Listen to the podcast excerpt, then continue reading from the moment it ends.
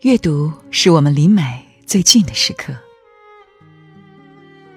各位好，我是上官文露读书会的主播简宁，今天为大家介绍的是陆小曼传奇的一生。第一次邂逅陆小曼这个美妙的名字，是在白落梅的传记《光阴似水，待你如初》里。他写道：“民国的陆小曼就是这样任性天然的女子，带着民国的烟云、民国的风雨、民国的故事。这朵半生繁华、半生落寞的红玫瑰，曾经风华绝代，傲然睥睨于十里洋场的交际圈。”与多情的诗人徐志摩爱恨相随，却晚景凄凉，终日与鸦片、云雾缠绕。胡适说，它是北京城内一道不可不看的风景。郁达夫说，小曼是曾撼动二十世纪二十年代中国文艺界的普罗米修斯。徐志摩说，他的一双眼睛会说话。金光里荡漾起心泉的秘密。在世人眼里，陆小曼是敢爱敢恨、真性情的女子，也被认为是生活奢靡、任性自我、亲自将一手好牌打烂的典型人物。她那不长不短、悲喜交加的人生里，得到过万千的荣光和宠爱，也遭受过无数的谩骂和指责。她究竟是一个怎样的传奇女子呢？又是如何将一手好牌打烂的呢？都说一个人的一生都会带着原生家庭的烙印，陆小曼坎坷的人生也不例外。她一出生就成了上天眷顾的宠儿，轻易的获得了大多数女人所羡慕的一切。父亲陆定是国民政府高官。在银行界叱咤风云，母亲吴曼华是大家闺秀，才艺双全，对女儿的绘画天赋印象极为深刻。这些优渥的物质生活、书香门第的熏染，让年幼的她成为集万千宠爱于一身的女子。父母百般的溺爱下，她渐渐养成了骄纵挥霍的性格，有钱任性。就是他童年生活的全部写照。富养从来都不只是一味的用物质铺成，精神层面的富养也必不可少。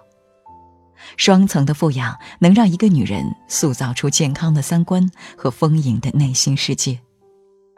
而他父母的教育模式仅仅停留在物质层面的富养。培养的方向就是让她成为屈指可数的名媛，以后可以嫁得更加风光。至于精神层面的，几乎是一片空白。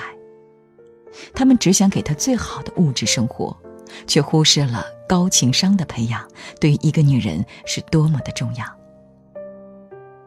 送她去外交部做翻译，是为了去见识更大的世界。而映入陆小曼眼帘的，却是一个纸醉金迷的名利场。浮华的舞会迷惑了她的眼睛，更是鼓动着那颗尚未出走少女的心。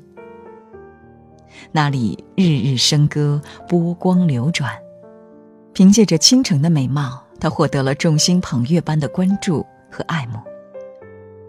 她的前半生就像一朵被保护的过于完好的花朵。没有经历过半点暴风雨的侵袭和伤害，当被高高捧起的瞬间，却不曾预料到后来坠落的惨痛代价。因为所有他拥有的东西，譬如才华、美貌、财富之类，这些都太唾手可得了。运之神宠坏了他，却也悄悄种下悲剧的种子。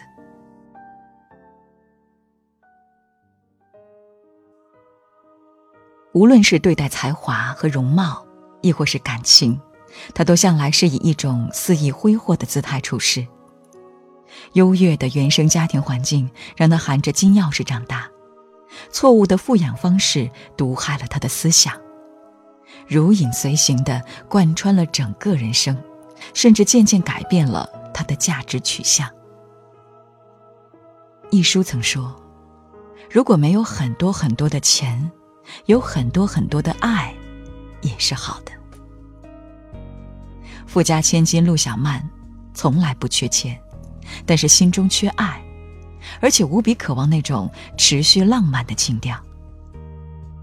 纵观她的感情，第一段婚姻败在了精神上，而第二段婚姻却败在了物质上。因受父母媒妁之言，她嫁给了门当户对的青年才俊王庚。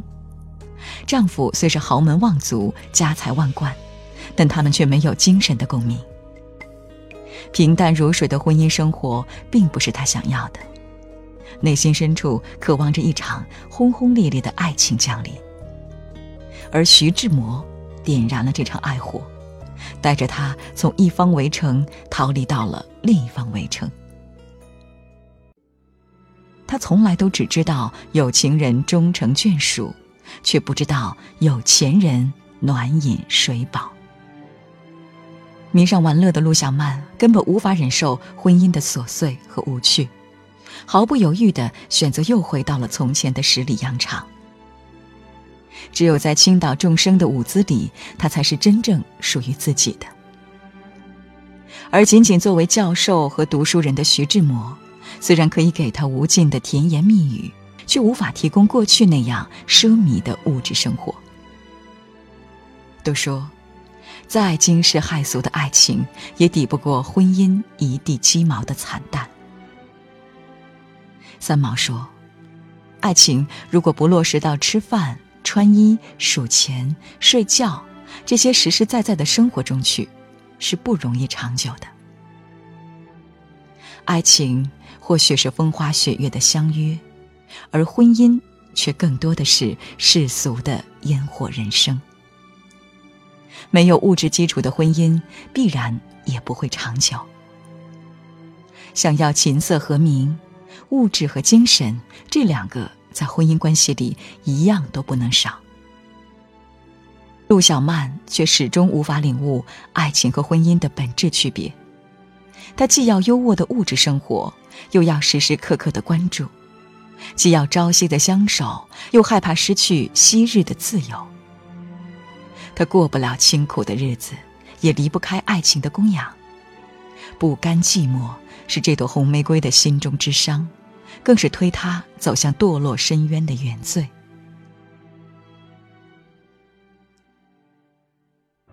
奥地利作家茨威格曾说：“年轻的他。”不知道命运赠送的每一份礼物，都暗自标明了价码。陆小曼的前半生有多么的风光无限，后半生就有多么的凄凉离索。年少之时，她依靠着父母厚实的家底，未曾品尝过生活的苦涩和不易。成年以后，她整日纵情声色玩乐。流连交际圈，成为耀眼的女王。嫁为人妇，无忧无虑的做回太太，依然不甘寂寞和平淡。几番受挫后，依靠身边的男人翁瑞武卖字画为生计，却没有出离的勇气和本事。原本才华横溢的他，早早的在手工画上露出了惊人的天赋。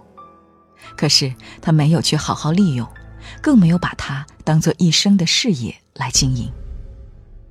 他将美好的青春年华挥霍在了声色犬马的交际场，沉溺在虚无缥缈的鸦片云雾里，毒害自己的身体和思想，彻彻底底的将一手好牌打烂。他就像一朵一直攀附的凌霄花，永远依靠着别人。却从未有过自己的一方天地，白白浪费了美好的才华。民国还是当代社会，拥有独立生存的本事，才能让一个女人，无论是何时何地，无论经历了怎样的风风雨雨，都能心怀安身立命的底气。因为女人的一生最大的依靠，不是父母，也不是男人。而是自己的才干，才干是行走在这世间最好的铠甲，任何人都无可替代。即使拥有公主命，依然要努力活得脚踏实地；纵然没有公主命，更要活出一颗女王的心。拥有一份独立的精神状态，可以让自己在岁月温柔的臂弯里，无论外界世事怎样变迁，都有淡然自若的心态。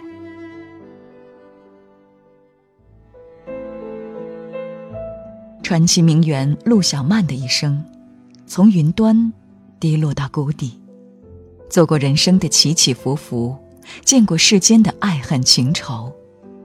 就像一朵肆意绽放的罂粟花，虽然弥漫着危险的气息，却让人欲罢不能。他曾风华绝代，艳压群芳；他也曾洗尽铅华，零落成泥。他不循规蹈矩，他任性放纵，活得肆意潇洒，活得荡气回肠。错误的富养，错误的婚姻观。错误的攀附，曾经成就过她，同时也摧毁了她。